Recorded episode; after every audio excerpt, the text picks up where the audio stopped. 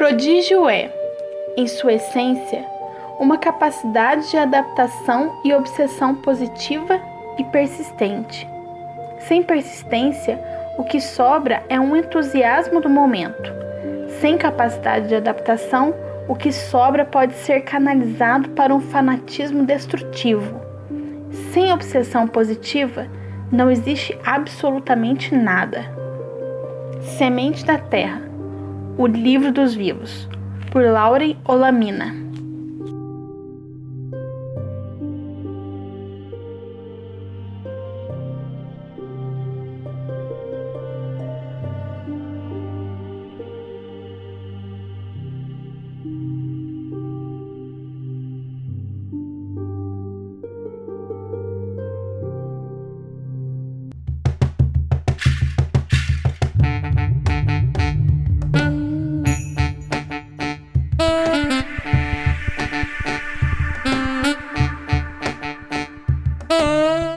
Companheiros e companheiras, se acomodem, fiquem à vontade, pois está entrando no ar o podcast literário mais hiperempático da internet. A cada programa, recebemos um criador de conteúdo da internet para discutirmos sobre o livro mais marcante de sua vida, seja por ter sido o melhor, seja por ter sido o primeiro, por ter representado uma época especial ou por infinitas outras razões que só o amor pela leitura nos proporciona. Quem não leu a obra debatida hoje pode ouvir tranquilamente, pois reservamos um trecho do programa especificamente para os spoilers, e a gente vai avisar previamente para que você possa se precaver. Eu sou Carvalho de Mendonça e eu gostaria de abrir o programa de hoje com uma dica muito simples para os jovens do nosso Brasil. Amigos, não se deixem contagiar pelo contexto, pelo pensamento de manada, por nada disso. Não se deixem contagiar pelo ah, mas sempre foi assim apesar de, de ser a passos de formiga, com séculos de atraso, o mundo está mudando, as pessoas estão mudando. Então não fica para trás, não. Evolui também. Por favor. É, não diga aquela bobagem de que ah, o mundo está ficando muito chato, não pode mais brincar com nada. Sabe aquela piada racista que você fazia? Não faça mais. Sabe aquela piada homofóbica que você morria de rir nos anos 90? Não ria mais. Ou melhor, quando o seu tio falar uma barbaridade dessa, chame ele num canto, argumenta com ele. É difícil falar com essas pessoas, mas tenta. Não precisa fazer como eu, que fica pistola na mesa do Natal e sai berrando para todo lado. Não precisa. Dá para ser pacífico.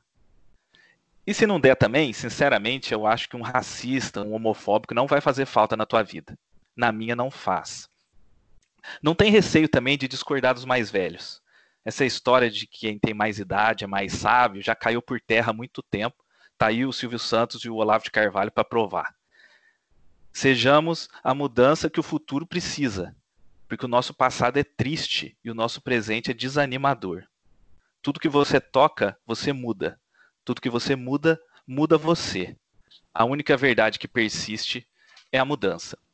E para conversar com a gente sobre racismo, mudanças e muito mais, ela, que costuma salvar vidas sem dar um tiro sequer. A mãe, médica nefrologista, escritora, booktuber, Almira Dantas. Seja bem-vinda, Almira. Tudo bem? Tudo bem, obrigada, Carvalho e Fernando, por me convidar para essa discussão sobre esse livro maravilhoso da Octavia Butler, a dama da ficção científica norte-americana, e por que não dizer, uma grande escritora a nível mundial também. É, como você já comentou, é, eu, sou, é, eu sou médica, sou booktuber, sou apaixonada pela literatura como um todo e também comecei a escrever meus livros recentemente. Maravilha! E aqui comigo, sempre com o seu kit de sobrevivência na mochila, ele, Fernando Sampaio. Boa noite, pessoal. E aí, tudo bem? Tudo bem, Almira? Eu que agradeço aí você ter topado o convite, ter gravado aqui com a gente. Está sendo um prazer, viu? Obrigada. Hoje, hoje, pela primeira vez nesse podcast, o Nordeste é a maioria, hein? É verdade. Tô sentindo... Nem comentei. Tô sentindo uma representação maior também. Eis que o semeador saiu a semear. E quando semeava, uma parte caiu ao pé do caminho, e vieram as aves e comeram-na. E outra parte caiu em pedregais, onde não havia terra bastante, e logo nasceu, porque não tinha terra funda. Mas vindo o sol, queimou-se e secou-se, porque não tinha raiz. E outra caiu em terra boa, e deu fruto, um a cem, outro a sessenta, outro a trinta. Quem tem ouvido para ouvir, ouça. Este é o nosso episódio número 9, no qual discutiremos a parábola do semeador, o livro da vida de Almira Dantas. Vem com a gente. Este é o livro da minha vida, o podcast literário do blog V Dramática.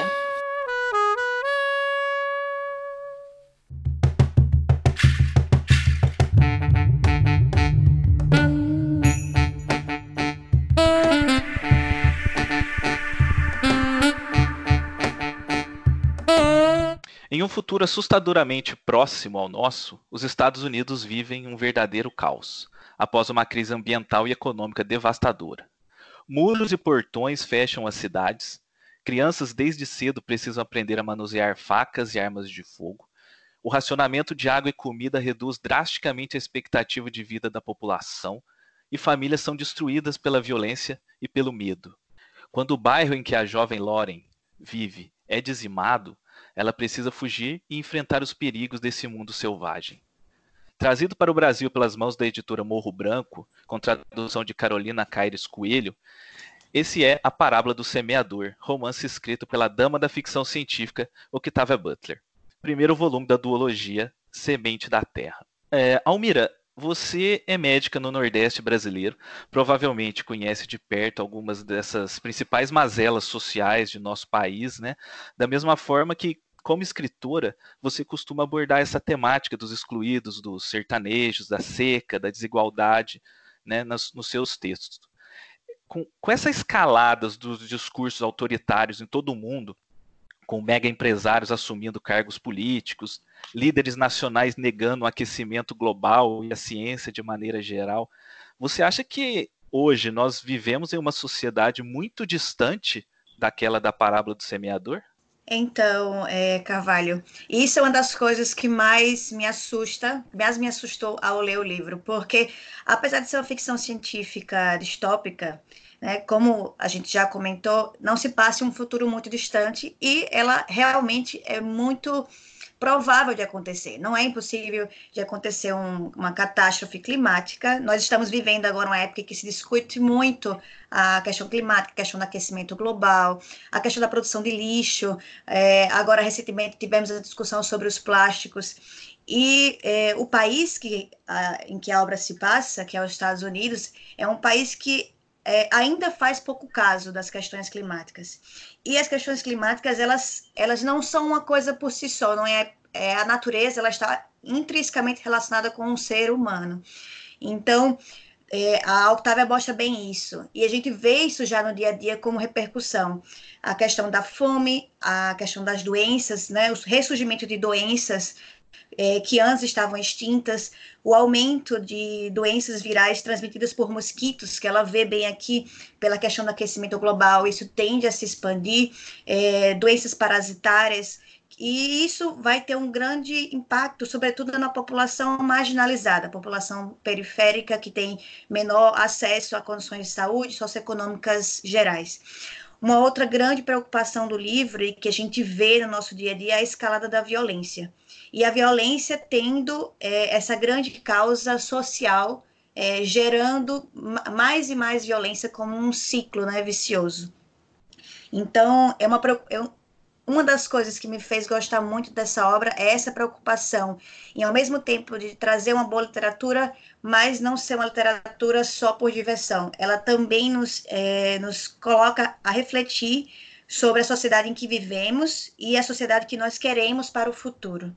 É, Almira, a gente hoje vive numa uma overdose de, de distopia no mercado, né? Atualmente a literatura de todo mundo, séries, cinema também, todos os dias surgem novos produtos é, nesse sentido. Inclusive com publicações de livros antigos, né, que nunca vieram para o Brasil, por exemplo, e, e as pessoas estão descobrindo isso e, e vem conquistando cada vez mais público. Né? A, a, obra da, da, Octavia Butler, ela se destaca nesse amontoado de coisas porque ela trata de temáticas poderosas né, e necessárias como racismo, o feminismo. Eu gostaria aqui de separar essa, essa pergunta que eu vou te fazer em duas. Como que você enxerga a forma com que o negro e a mulher vêm sendo tratados por escritores, é, especialmente contemporâneos? É, e se, se você vem enxergando uma valorização tanto do negro, do negro quanto da mulher nos livros, ou a parábola do semeador é exceção? E essas exceções geralmente são escritas por mulheres negras. Então, é, esse livro, agora eu não vou saber exatamente qual foi a época da publicação, mas eu acredito que sim, ele foi um dos primeiros que, justamente pelo fato de ser narrado por uma mulher negra, a história ela se passa de forma completamente diferente do que se fosse, eu acredito, um autor branco. Ela não quis aqui, diferentemente do outro livro dela, que foi é, Kindred, Laços de Sangue, colocar a questão racial como o ponto primordial da obra. É, a personagem, a Lauren Olamina, ela é muito mais do que só a questão racial e de gênero. Na verdade, ela é uma personagem muito complexa, ela é uma líder religiosa e isso é inovador, porque hoje em dia a gente está tendo mais espaço para outros autores e outras autoras no mercado. Então, a gente tem, por exemplo, a Conceição Evaristo publicando a sua literatura, tem a Jarrid Arraes e outras é, autoras, né, mulheres negras publicando e podendo contar a história sobre a sua própria é, versão. Mas muito ainda tem, é, é essas histórias têm se direcionado para a questão racial em si e não é, tornando né, essa questão é, racial como o ponto é, primordial da história. Aqui, na parábola do semeador, é, é só mais um ponto, entende? é como é, eu, eu, li agora recentemente o livro da Grada Quilomba, Memórias da Plantação. É, o homem branco, sobretudo o homem branco, ele teve a capacidade de colocar todo o outro não branco como o outro, a alteridade, certo? Então ele se teve poder para se identificar como norma e todas as histórias que ele escreve sobre si mesmo, ele diz que são histórias universais. É, a Octavia aqui conseguiu escrever uma história universal sem conseguir, sem deixar de colocar a característica dela enquanto mulher negra e, ao mesmo tempo que se passe um futuro distópico, ainda assim há discussões raciais na obra. Mas entenda, essa não, esse não é o foco da obra diferentemente de Kindred e diferente do que eu vejo hoje em dia na literatura contemporânea. Eu acho que esse é o primeiro espaço que a gente está dando, e se é, a gente permanecer com a diversidade, tanto de, de, é, de autoras que estão escrevendo e estão conseguindo publicar e chegar na grande mídia, eu acredito que no futuro a gente consiga ter uma relação melhor e mais equilibrada é, na literatura brasileira também. É, o Fernando, uhum. você que Opa. a gente conversou sobre isso no, no, programa, tanto no programa do Stephen King quanto no programa da Shirley Jackson, a uhum. respeito do, da mulher e do negro no, no terror, né? Você que, que gosta bastante de assistir série e tal, assiste algumas séries distópicas e também lê distopia. O que, que você acha? Você acha que ainda está defasada essa questão da, da imagem da mulher, da imagem do negro nesse, é, nessas obras ou já, já tem melhorado um pouco nessa questão? É, então, é, eu até vi um acho que foi uma matéria do, não sei se foi do ano passado, é, né, ano passado, 2019, que falava que eram as questões de como as séries estão mudando de protagonismo por ter mais roteirista mulher. Que eu acho que como a Almira mesmo ressaltou, quando você deixa sob o, o, o domínio do homem que está escrevendo, automaticamente ele leva mais, mais para o universo dele. Fica aquela coisa limitada. São, são boas obras? São, né? Mas é aquela questão que a gente já viveu. Já existe um excesso desse tipo de obra. Então, assim, eu acho que aos poucos tem sim séries que são estão mudando bastante isso. A gente vê um aumento muito grande de séries que são é, criada aí, até no caso atuada, né? A gente pode dar o exemplo da Fleabag, que ganhou o Emmy, fez, tá fazendo bastante sucesso. Então, assim, eu acho que é, esse aumento de, de dar essa voz aos roteiristas está tendo um espaço maior. Agora, é, infelizmente, eu acho que o, o espaço do negro não está sendo tão abrangente quanto essa questão do, da mulher. É, um, um, um, debate que, trazendo até um pouco para a distopia, é que algumas pessoas é, criticam no The Handmaid's Tale, que é muito sobre o feminismo branco é, que não mostram. É, eu sei que na terceira temporada teve uma personagem negra, eu acabei abandonando a série, então posso estar sendo leviano nesse quesito, mas é, eles criticam muito as questões de que não é abordado, não, não tem outras aias é, negras. Então, assim, eu acho que ainda falta muito espaço, ainda tem um espaço aí para ser é, mais, re, re, mais renomado, né? É, eu até vi que vai ter esse ano é, Americaná, que vai ser é, produzido pela Lupita. Então, assim, acho que aos poucos é, tem tudo para melhorar. Eu acabei trazendo um pouco para séries, que foi como tu falou, acho que é, é, um âmbito que eu tenho um conhecimento um pouco maior, mas é, eu acho que tem a melhorar, mesmo já tendo algum um avanço já bastante, né, de uns 10 anos para cá eu confesso que eu abandonei um pouco distopia. Eu cansei um pouco, sabe? Tava achando tudo muito igual. Muito, muito, é muito repetitivo e tal. E a gente já conversou sobre isso também sobre o uhum. eu, eu conheci o conto da Aya pela série, né? Sim. E eu adorei a primeira temporada da série. Depois eu peguei para ler o livro e eu fiquei um pouco decepcionado com a escrita da Margaret Atwood, porque eu, eu acho a premissa assim genial mas eu não, não gosto da forma com que ela escreve. Então vamos perder, acho que metade dos ouvintes nossos agora. Mas. então, meio que eu dei uma, uma desanimada e eu resolvi fazer trazer esse tema para cá porque eu acho que assim, nas distopias, eu não sei é, se. Não, não sei não, com certeza é. Porque é o resultado de todos os regimes autoritários que nós já tivemos na história, eles eram assim, então as distopias também focam nisso. Mas o sofrimento da mulher é muito grande nas distopias, né? O massacre das mulheres, a submissão da mulher é muito forte nessas histórias. E foi por isso que eu, que eu achei interessante a gente discutir isso aqui. Almira, é, conta pra gente quando que foi a primeira vez que você leu esse livro e o que, que você acha que te fez sentir tanto afeto assim pela obra? Então, eu li esse livro tem mais ou menos um ano e ele é o primeiro né, da duologia da Semente da Terra e na sequência eu não aguentei nem esperar sair a continuação pelo Morro Branco em português. Eu li o e-book em inglês, que é a continuação A Parábola Correu dos logo. Talentos. Foi. Porque assim, eu já li muita distopia, mas essa me chamou uma atenção especial porque ela aborda diversos temas muito diversificados, né, em comparação com as outras distopias que eu já li. Ela fala sobre essa questão da mulher, ela fala sobre religião, inclusive com uma nova religião e que traz uma premissa bem interessante que, que foi anunciada agora no início, né, da, da nossa discussão. É, fala sobre um regime autoritário, mas é, pensa bem comigo, é um regime diferente das outras distopias. Ele foi um regime eleito.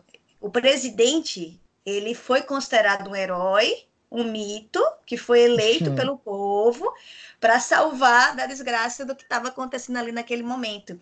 E ele era um político que tinha um pezinho lá no fundamentalismo cristão. De certo, de certo ponto, isso aproxima do conto da Aya, mas é, o conto da Aya, eu, eu acho ele um pouquinho mais distante. Eu acho o, a Parábola do Semeador muito mais próximo de nós. Mais palpável, né? Mais palpável. Principalmente, é, uma, das, uma das partes mais interessantes que eu, que eu acho é essa questão trabalhista, de diminuição dos direitos trabalhistas Sim. e de possibilidade de escravidão por dívidas, né, de trabalhos insalubres, que realmente é uma coisa que não está muito longe da gente. E não, a gente lendo, é, fica aquela angústia, poxa, a gente está negociando direitos e aqui a gente está vendo para onde a gente caminha se a gente negociar direitos, né? É, outra coisa é, muito interessante que fala aqui é sobre o senso de comunidade e sobre como as pessoas também lidam com a violência. Hoje a gente está muito pensando nessa questão da violência. As outras distopias, eu vejo que era tipo aquele um indivíduo querendo ir contra o sistema, certo? Uhum. Aqui é todo mundo, cada um por si, todo mundo armado, e isso não gera mais é, sensação de segurança. Né? Então tem muita coisa nesse livro que conversa com o que a gente está vivendo hoje em dia. O irônico é, é trazendo um pouco aqui para nossa realidade é que quando tu descreveu né, a questão do político, é, a gente pode facilmente comparar até com o nosso atual governo, né? E foi como tu falou, é, acho que isso é o que tem a maior aproximação da obra com acho que qualquer qualquer lugar que está tendo essa onda forte do conservadorismo, na verdade. Isso. É, e essa questão da proximidade do, da religião com o Estado, né? E uhum. o Estado deixar de ser um Estado laico para ser um Estado religioso, com a, questão da religião interferindo diretamente nas decisões políticas. E a questão da imigração também, é, é, é muita coisa nesse livro. É, então, a questão da imigração é muito patente, é, é entre países, entre estados, né? a, a população se cercando de muros, lá é porque a gente tem que contextualizar que nos Estados Unidos as casas não têm muros. Então, realmente é uma coisa muito fora do padrão imaginar é, condomínios fechados, murados. E a gente já vive isso aqui. Então já é uma realidade nossa. Né? É. E o, o, que, o que é engraçado assim no, no livro é, é um pouco até desesperador, porque a gente vê que é, aquela situação, a gente chegou àquela situação por causa de decisões políticas, só que atualmente a gente tem uma, uma ausência quase total do Estado na situação do que, que virou o país, né? Você vê ali, a polícia não age. É. Se você pedir ajuda para a polícia, tem ela vai pagar, né? Você tem que pagar, eles vão te revistar, eles vão te revistar. Se eles quiserem, eles podem criar um, uma narrativa e te prender.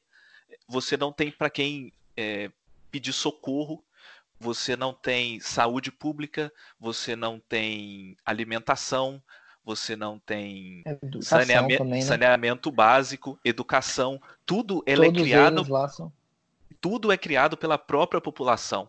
A população ergue muro, a população fecha portão, a população é, educa as crianças, a população é, os que sobraram ali, quem é médico atende, quem é dentista atende.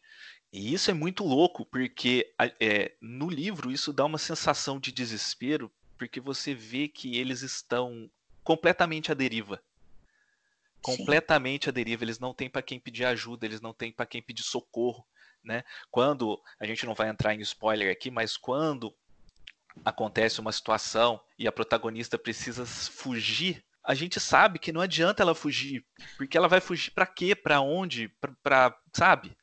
E isso é, é, isso dá um clima muito especial para a história. O conto da Aya mesmo, você é desesperador também. É desesperador. Mas você percebe que, por exemplo, ali o vilão, o, o comandante, ele tem hora que ele dá sinais de humanidade, né? Ele sente às vezes ali que a gente sente que ele está envolvido pela protagonista.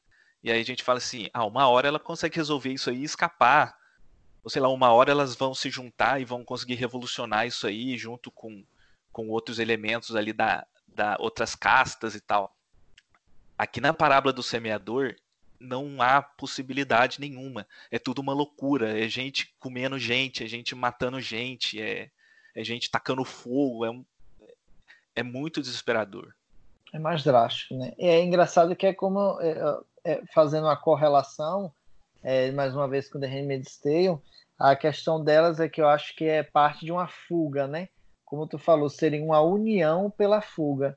E o daqui a gente vê justamente o contrário, como a própria Almira falou aí, é, é mais um, um, sentido individual de cada um meio que ser por si, e eles não querem fugir literalmente de, de um cerco, que é o que a gente vê em Gilead, eles querem mais é se prender, justamente que é para ter proteção então, assim, é um paralelo meio que um diferente do outro, né? Mas que é, bem interessante quando a gente coloca lado a lado. Sim, se eu não me engano, eles estão na Califórnia, não é? Isso, eles falam muito sobre o deserto. Sim, e eles falam que ah, a gente vai para o norte, quem sabe chegar no Canadá. Meu, que, como? Sempre o Canadá, né? Qual que é a possibilidade de, de atravessar a pé até, até o Canadá? Nossa, cara, é, é muito. É loucura. É Mas loucura. eu fui acompanhando, viu? Eu fui acompanhando o mapa. com as cidades que foram, que foram citando. Entrando aqui um pouco no livro em si, uma das limitações que nós temos na narrativa é que a Lauren, ela é, é ela que narra, né, a história e ela vive trancada no bairro. Pelo que a gente percebe, ela viveu a vida inteira trancada no bairro. Ela jamais viveu em um mundo livre. Ela não tem essa preocupação de explicar para a gente no diário exatamente como que a situação chegou naquele ponto. Se é que ela mesma sabe, né? Ela conhece ali os livros de história, só que a gente percebe que os adultos meio que escondem as coisas, o pai dela não fala nada com nada direito para ela. Então, é. com, isso, com isso, a gente é jogado é, no meio daquele mundo totalmente novo, né? com narração em primeira pessoa, por meio de, de diários, e aos poucos esse quebra-cabeça vai vai se formando na nossa mente, a gente consegue aos poucos ir montando né, o universo que a Loren vive. É, eu sei que o Fernando teve problemas com isso, né, Fernando? Então eu gostaria Foi. que eu gostaria que vocês dois comentassem essa questão da, da narrativa e da linguagem do livro, por favor. Vou conversar por, por você, Fernando, já que você não curtiu Tô muito. destoando, né? É. então, é, eu acho que o, o, meu problema com a narrativa, Cavalo, foi justamente isso que é, tu estava meio que explicando. É, eu acho que o livro ele inicia do ponto da, da Lauren, né, que é a protagonista, e o que é que acontece? É, eu acho que ele fica muito limitado àquele ambiente que ela vive. A gente entende que eles têm algumas regras, que eles é, apre querem aprender tiros, querem aprender uma autodefesa. Mas é, eu acho que é justamente essa questão assim do, do, do, do que chegou a levar, que algumas vezes para mim soa um pouco vago. E ao mesmo tempo, é, é, esse, esse foco narrativo nela em primeira pessoa, então eu acho que dá uma limitada na construção do universo, ao menos inicialmente no, no que a gente está tratando aqui, né, que é a, a, zona sem spoiler. Eu acho que tem uma virada no meio, que eu acho que abrange bastante, né, o, o a ambientação do livro, mas assim, é, no início mesmo, é, eu, eu tive um, um, pouco de problema, assim, inclusive de me, de me importar com os, com os coadjuvantes. Eu tenho, eu acho que o livro ele tem um, é uma espécie assim de como ela é focada muito nela, ela tem alguns planos, algumas coisas que ela almeja para o futuro dela, se é que pode se chamar de futuro, né? E aí, então, assim, eu vejo que as pessoas dentro da, da, própria, da própria vida da personagem, às vezes passam assim meio que vagos. É, o, o, próprio namorado dela, é, a, o, eu não sei, eu tive a impressão que ela, né? Obviamente, tipo, o irmão dela era, era, era bastante problemático, né? A gente sabe que não era fácil ter uma boa relação, mas assim, acho que faltou mais pessoas ali para para fazer o, toda essa comunidade inicial ter um, um, uma, uma, empatia maior para mim. É, então, assim, esse foi, um, esse foi um dos pontos, assim, um não, né? Que eu citei vários, vários pontos, assim, que acabaram meio que me tirando um pouco do livro. Não foi uma coisa que chegou a ser detestável nem nada, mas foram pontos assim que acabou meio que me tirando um pouco a o que poderia ser uma nota maior. E para tu, Almira, é, você teve algum problema com isso? Eu acho que não, né? Então, o início eu percebi que ele demorou um pouco para engrenar. Sim. Eu percebi desde o início que eram é, anotações dela em, em cadernos ao longo da vida dela e desse início, eu acho que a, a, mensagem que a autora queria passar era justamente essa questão da imaturidade dela, enquanto, enquanto escreveu seus relatos. E ela tinha uma relação próxima com algumas pessoas, mas ela, enquanto persona, personalidade, ela, e ao longo da, da duologia você vai perceber isso, ela é uma pessoa meio distante. Ela não é uma pessoa assim.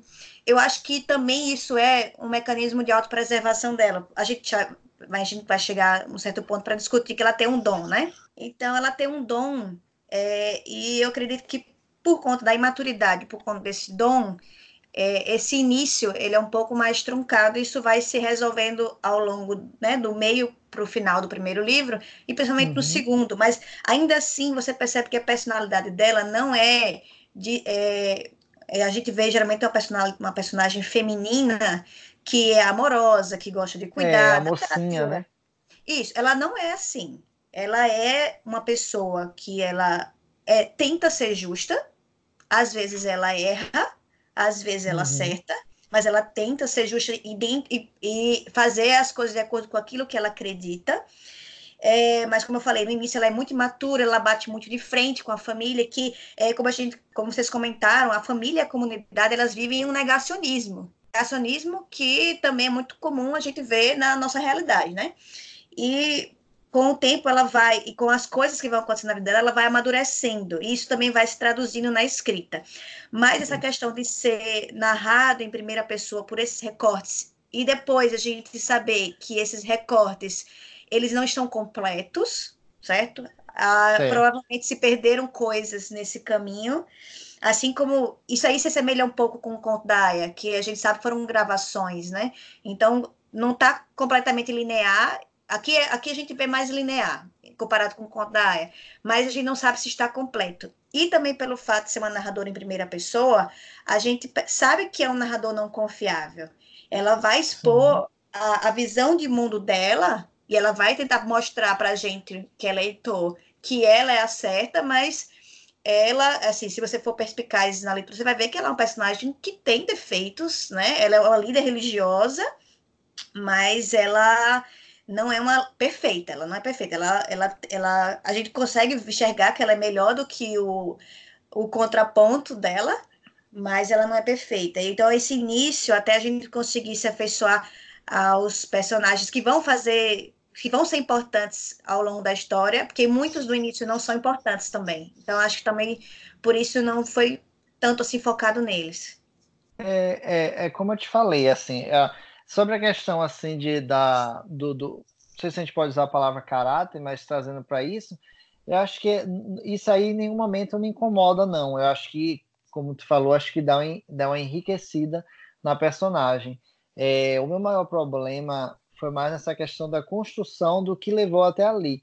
Mas, é, é, já voltando também para essa situação de que ela é uma adolescente e que tudo foi, foi pode ter sido é, escondido a ela e, e a falta de informação, eu acho que dá uma contextualizada boa no diário.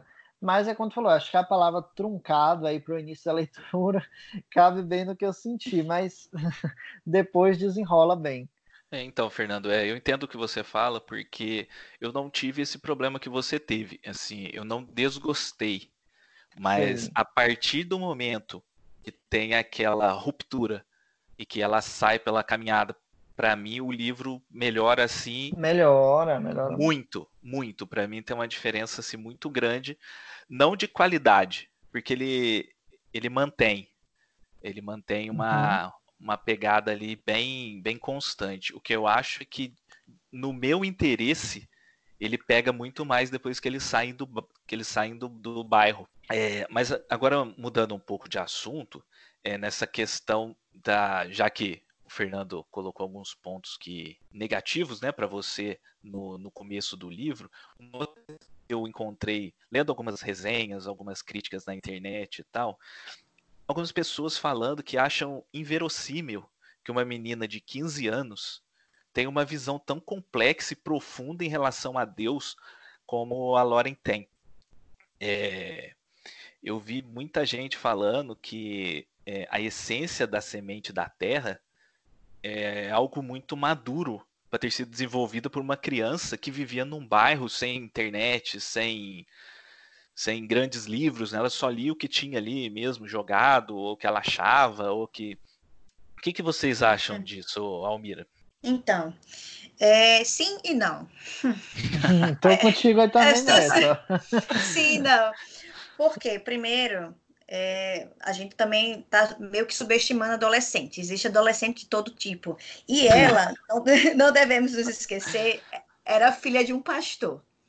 Né? Então, ela, era, ela tinha contato com as escrituras dentro da casa dela na vida dela. Era, era o dia a dia dela o contato com as escritoras. E, e a questão do questionamento, da, da rebeldia, isso é muito do adolescente, de, de, perguntar por quê? Não, eu não quero fazer isso, eu quero pensar de uma outra forma.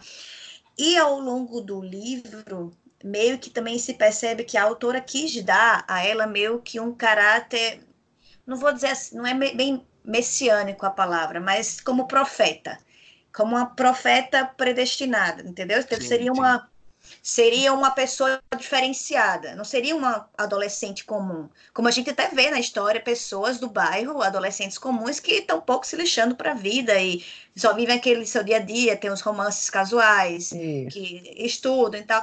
Ela, ela, ela deixa claro desde o início é, essa questão dela se colocar como uma, pessoa, uma adolescente diferenciada. E também acredito que ela ter o dom que ela tem a fez refletir mais do que outros adolescentes refletiriam. Com certeza. É, nesse ponto aí, eu concordo com a Almira no quesito de que eu acho que ela tem conhecimento bíblico suficiente para questionar.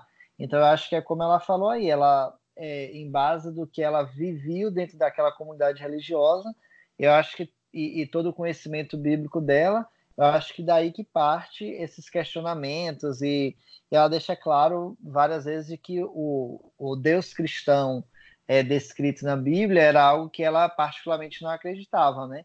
É tanto que é por isso que ela quis moldar a religião dessa outra forma, né? Da, da mudança.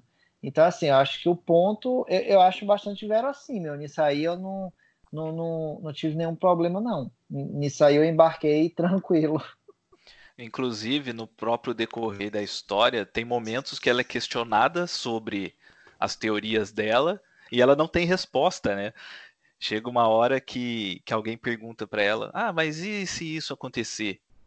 E ela, não, ela não consegue responder, porque realmente ela não tem. Ela tem uma ideia do que ela quer que seja mas ela ainda não tem a consciência, ela ainda não cercou, né, por todos os lados, tampou todos os buracos, e isso, na, na verdade, quando criar tal a comunidade, né, a gente ainda não leu o segundo livro, mas a ideia é que vá, vá cercando, vai, vai criando, como acontece com todas as igrejas, né? Aos poucos é. você vai moldando tudo e vai cercando porque você precisa ter resposta. Porque se você não tem resposta, você perde os fiéis. Né? Então eu acredito que isso aos poucos, e a gente vê isso evoluindo. Porque no começo ela joga uma ou outra frase, ela dá uma ou outra pista do que, que é e tal, e depois ela começa a vir com umas, com, com, com umas reflexões profundas né, sobre, sobre a questão que ela não tinha no começo do livro. Isso é muito interessante. Ah, só para não esquecer, é, justamente no início do livro, as reflexões dela sobre a religião são muito genéricas. Sim. E ao longo da história a gente percebe que ela vai evoluindo, ela vai preenchendo lacunas. Antes eram mais ou menos como poemas, frases soltas, pensamentos meio que aleatórios, ideia geral do que seria essa religião. Então acho verossímil, sim. Livros, eles mudam a gente, né? Almira, o, o livro A Parábola do Semeador mudou a Almira como pessoa, como leitora, de alguma maneira? O que, que você acha que esse livro pode mudar nas pessoas para quem vai pegar para ler agora? Então, é, ele mudou minha vida, sim, eu já, meio que eu já vinha refletindo sobre as questões sociais e eu já tinha lido algumas distopias, mas por esses vários temas que são abordados no livro, cada um que ela dá uma atenção especial, essa questão climática, a questão política, a questão religiosa, tudo isso me fez chamar mais atenção para o que eu vivo meu, ao meu redor, me tornar uma pessoa mais questionadora, que não aceita as coisas de uma forma tão, tão fácil assim. Meio que é, nesse livro, as pessoas que têm certo poder elas colocam algumas afirmações à população e muitos acreditam, não questionam. E ela começa questionando tudo, ela começa, questiona a religião, ela questiona é, outras é, situações, como a questão da privatização das cidades operárias, e são coisas que conversam muito com a nossa realidade. Então, acho que a literatura, além de ser, ter essa característica da qualidade, do entretenimento, de ser arte por ser arte, ela também tem um importante papel na conscientização é, das pessoas, né? tornar as pessoas mais conscientes, de refletirem mais sobre a vida que a gente leva e o futuro que a gente deseja. E é, tem, teve vários livros que marcaram a minha vida, mas é, eu escolhi esse, particularmente, é, porque acho que conversa muito com o tempo atual. E eu acho que sim, independente da pessoa gostar de distopia ou não, eu acho que a pessoa deveria, que qualquer pessoa deveria ler um livro que conversa com o tempo atual, para que ela possa é, tentar se colocar no lugar do outro, tentar exercer um pouco do dom que a Lauren tem e tentar enxergar outras realidades que às vezes não estão muito claras para a gente, porque não é o nosso, no, não é o que a gente vive, não é o que a gente experimenta, né? E pegando um gancho nessa sua resposta, é, existe algo da, da Octavia Butler, na Almira escritora? É, algo na escrita dela influenciou a construção da, da sua forma de escrita? Ah, sim, com certeza. É, eu diria que todos os livros que já passaram de alguma forma pela minha vida influenciam na minha escrita. Isso aí é um ponto. Mas é, tem uma frase da Octavia Butler que me chamou muita atenção e que foi o que me deu a curiosidade de ler a obra dela. Eu comecei por Kindred, depois eu li é, a Duologia. Ela é, sempre foi desacreditada a escrever. As pessoas ao seu redor diziam que ela não tinha capacidade. Em determinado momento, ela leu um livro que ela achou muito ruim. E aí ela falou: Eu consigo escrever melhor eu posso escrever melhor, uma história melhor do que essa. Eu, e aí ela pensou, poxa, eu posso escrever as minhas histórias sobre o meu ponto de vista e retratar é, as condições sociais, aquilo que eu imagino dentro é, daquilo que minha imaginação permitir. E dentro da minha escrita, eu gosto de ter um olhar sobre as questões sociais também. Ela escreve sobre a realidade dela, né, norte-americana. Então, as duas histórias que eu li até agora, né, as três, no caso, contando os dois livros da duologia, se passa nos Estados Unidos. E eu gosto de trazer também as minhas histórias para a minha região. No caso, eu sou potiguar, eu escrevo histórias que se passam no Rio Grande do Norte. E que tem também essa questão de arte não ser só arte pela arte, de também ter, também poder servir para discutir é, sobre desigualdades, sobre é, mulheres é, conseguindo mais espaço dentro da academia, dentro da literatura, é, mostrando que as histórias podem ser mais diversas do que a gente costuma ver por aí nas prateleiras e sendo divulgadas. Maravilhoso. É, Almira, você costuma assistir filme, série também? Você gosta? Ah, eu gosto, sim. Eu assisto de tudo um pouco em relação a filmes, depende do meu humor no dia. Então, porque é, eu conheci o Fernando em um grupo de WhatsApp de um podcast de cinema, não foi, Fernando? Foi, sim, é, Cinecast. E, isso, e a gente gosta muito de, de, conversar sobre o assunto e tal, e às vezes eu leio os livros e fico imaginando como que seria se fosse um filme, se fosse uma série. Esse universo da parábola do semeador, ele é gigantesco, né? Vocês é, imaginam que em breve a gente possa ter uma, uma adaptação. Eu acho que em filme não sei se caberia, mas para série. É, uma série, né? Eu, eu, eu, eu lendo ele, eu não sei para vocês, né? Mas é, a, a, o que mais me assemelhava visualmente as questões do deserto é, me passava muito pela minha cabeça Mad Max. Não Mad no Max. sentido isso, assim, não no sentido de protagonismo, né? Porque, obviamente, o, o, o Max era um homem, mas é a questão, assim, da, da ambientação e o fato de todo mundo ser meio que um por, é, todo mundo ser por si, todo mundo ter sua arma, coisa que a gente já meio que presencia no, na, na, naquele, na devastação do mundo do Mad Max, né? Ah, então, assim, se fosse nesse sentido, eu acho que, eu acho que é, né, nessas cenas longas de deserto, eu acho que funcionaria bem. É, então, assim, eles poderiam fazer é, alguns primeiros episódios, né, se fosse em série, é, ali meio focado no, na rotina deles, de, de, talvez entre spoiler, né, agora, perdão, mas aí depois eles poderiam abranger mais essas outras questões, que é como eu tô, como eu tô explicando aqui, que me lembrou bastante esse universo do Mad Max. Então, assim, fazendo algo ali naquele sentido, acho que funcionaria bem eu pensei um pouco naquele. A Estrada. Vocês já assistiram? Hum, que é com o Viggo Mortis. Não, Isso. nunca vi. Eu já ouvi falar muito bem do filme e do livro. É, sim, o do livro falam muito bem, até mais que o filme. Uhum. Mas é. Eu tava com um pouco daquilo na minha cabeça. Sei. É... um pouco mais cinza, né? Talvez, em vez de ser aquela é. coisa tão árida. Eu também imaginei um pouco de The Walking Dead. Hum, Sim. sim, sim, funciona. É. Ainda mais porque tem aquela questão de tantas, tantas caminhadas, né, por, por um Estados Unidos.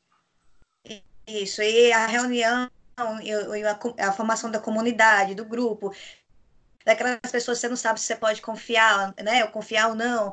Ah, o, o perigo sempre iminente. Eu, além de Mad Max, eu também consegui enxergar um pouco de The Walking Dead, assim, se Sim, fosse sim, pensar no bastante. estilo de série. É suspense, violência, né? A gente enxergaria É. um pouco dele também. É porque é interessante Mas você a- trazer o Walking Dead, porque no Walking Dead tem aquela questão assim que você tem, ah, você como ser humano tem empatia de olhar para aquela pessoa que também está na mesma situação que você, mas ao mesmo tempo você se vê preso a- ao seu instinto de sobrevivência do tipo assim, eu não posso confiar em determinadas pessoas que estão aqui fora. Eu acho que é, é que falou assim, eu acho que esse clima aí cabe bastante no The Walking Dead e no, no- na parábola do semeador. Isso. O mais assustador é porque, no caso do, da parábola do semeador, os inimigos, entre aspas, não são zumbis, são pessoas, É. né? Também são E- pessoas. E que em The Walking Dead tem, tem como tu falou, né? Acho que o, o, o- eu parei a série, e aí a questão é que eu acho que, querendo ou não, os vilões que mais foram marcantes para a série foram é, até seres humanos, né? É, o governador, né? E por assim vai.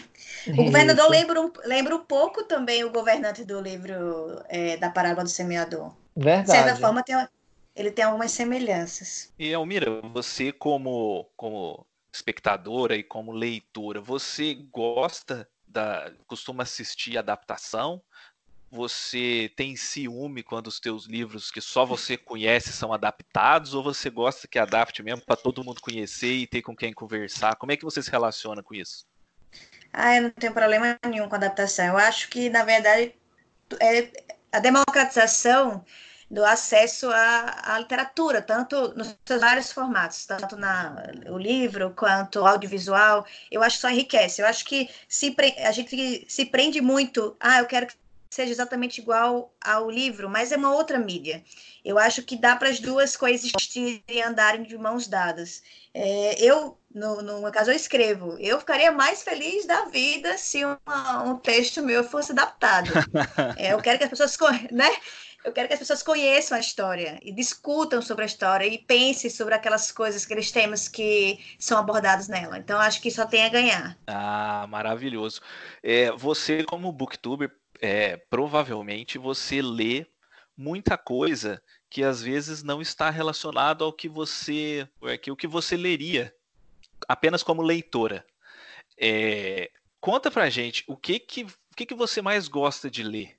É, algum autor, gênero, o que que mais enche os olhos da Almira? Se vocês fossem olhar aqui a minha estante, vocês não iam conseguir identificar.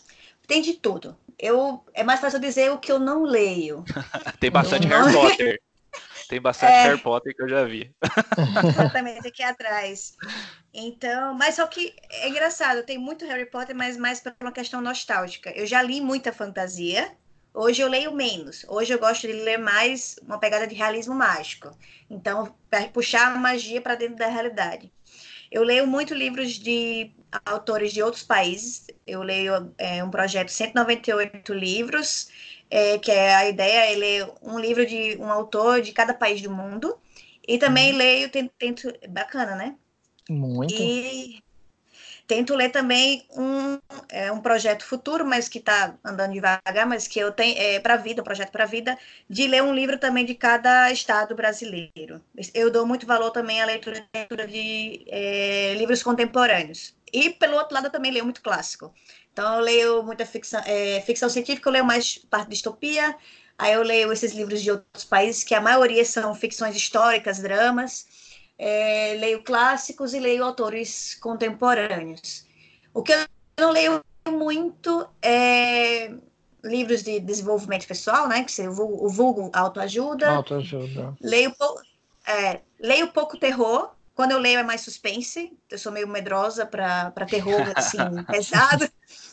Então eu também me abstenho um pouco de terror. E eu já li, mas hoje em dia já realmente não é a minha praia, de ler livros é, que são caracterizados como chicletes, né? Eu sei que esse termo não é um termo muito bacana, mas seriam aqueles romances mais águas com açúcar, água com açúcar, mais é, é, voltados para um público é, adulto jovem. Então seriam Sei. coisas que eu leria menos agora.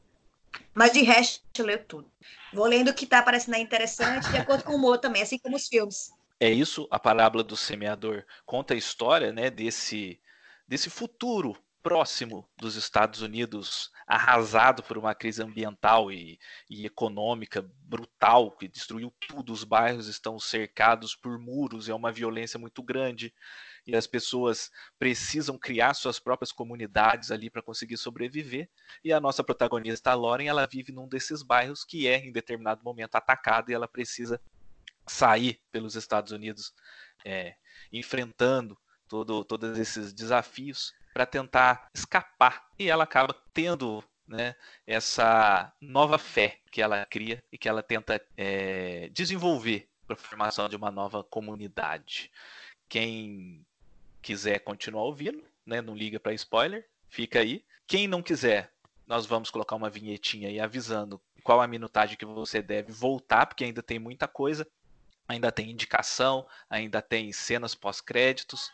Então você pode voltar, vá lá, leia o livro e venha ouvir as zonas de spoilers. Já já a gente volta. Se você não leu A Parábola do Semeador de Octavia Butler, pule para 1 hora, 18 minutos e 34 segundos.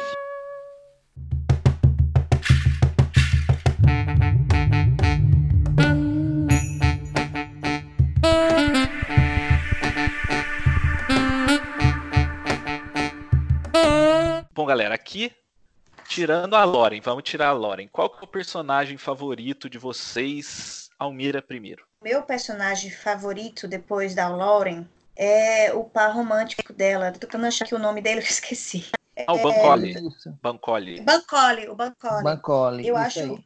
Isso. Eu acho o Bancoli um personagem muito íntegro, corajoso é, e muito leal desde o início, né? A gente consegue perceber bem essa característica dele. Apesar de que eu também gosto muito dos companheiros dela de estrada do início, que é o Harry e a Zara também. Eu acho eles que eles foram bem construídos. E o irmão dela também, eu acho o irmão dela. Não que eu tenha simpatia por ele, mas eu, eu gostei dele ter sido um personagem assim. Que realmente, enfim, né? Que tem uma personalidade bem distinta dos demais. Mas se eu fosse dizer, além da Laura, primeiramente seria o, o Bancoli. Eu também. Eu gostei bastante quando ele entrou na história, porque é, ele vem com aquela questão da diferença de idade com ela, né? Ele, é, ela ficou meio que não sabia se ia, ia, ajudar ou não. E aí ela acabou depois é, cedendo essa vontade dela. E eu achei que foi ótimo, tanto que porque ele a entrada dele dita né, os rumos que eles vão em, vão estar seguindo é, até o final do livro.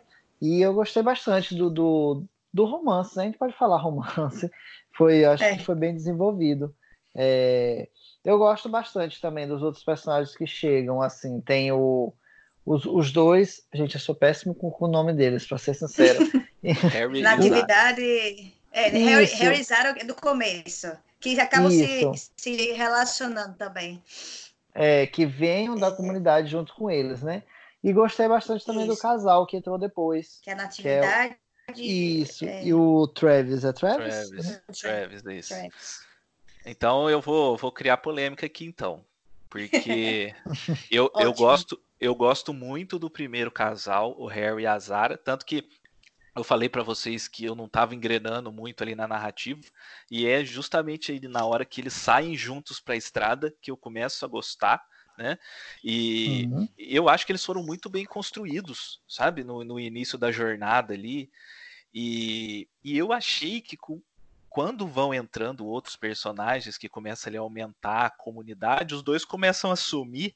Some, e quando vê, e quando vê, eu percebi que eu tava sentindo falta dos dois. Eles eram um é... alívio meio cômico também, né? Isso, eles. É, porque eles, eles só discordava, discordava, discordava, discordava dela, falava que ela era louca, que isso, que aquilo. Quando entrou uma galera mais hardcore que começou a enfrentar ela mesmo, eles passaram pro lado dela. eles começaram a defender ela e falar em favor da, da semente da terra, explicar para os outros sobre a semente hum. da terra, sendo que eles, eles nem sabiam nada, eles estavam ouvindo ali, aquilo também. Agora. É aquela coisa. Tipo assim, só eu posso criticar ela porque ela é da minha comunidade. Isso. é. é. É igual quando você nunca conversou com a pessoa na vida, aí você encontra com ela em outra cidade e parece que vocês são super amigos, né?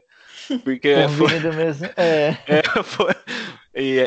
E o que que acontece? Quando o Bancole aparece, aí eu desanimei um pouco, porque eu achei que não teve nada a ver aquela história dos dois. Assim. Tu não gostou do romance? Então, eu entendo, entendo toda a situação ali, né?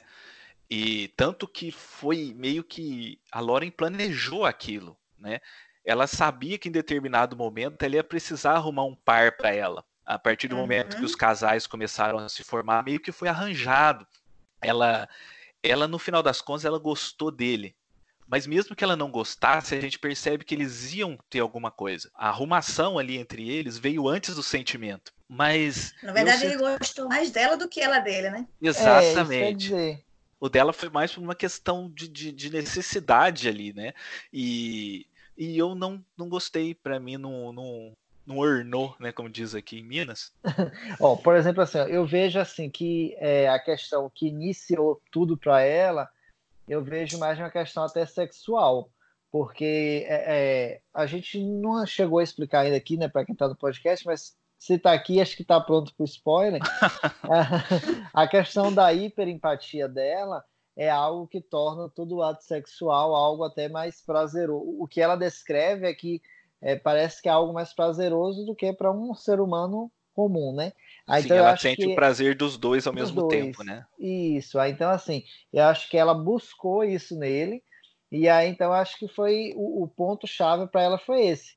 E aí, então, acho que funcionou muito dessa forma que inicialmente para mim eu eu interpretei dessa forma, que era mais como uma válvula de escape e que teve toda essa mudança, né? Porque eles passam um bom tempo de caminhada. Eu já vi de uma forma diferente dos dois, hum. engraçado, né? Como o livro dá mais de uma interpretação.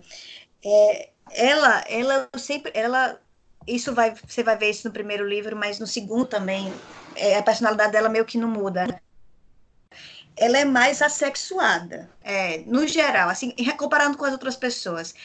Sim. A religião tem uma, uma importância para ela infinitamente maior do que a relação interpessoal é amorosa. E, e, e vai, isso vai ficar bem claro no segundo livro, eu não vou dar, dar spoiler. Mas é, entrando, é, é, se relacionando com Bancole por também muito de questão de sobrevivência.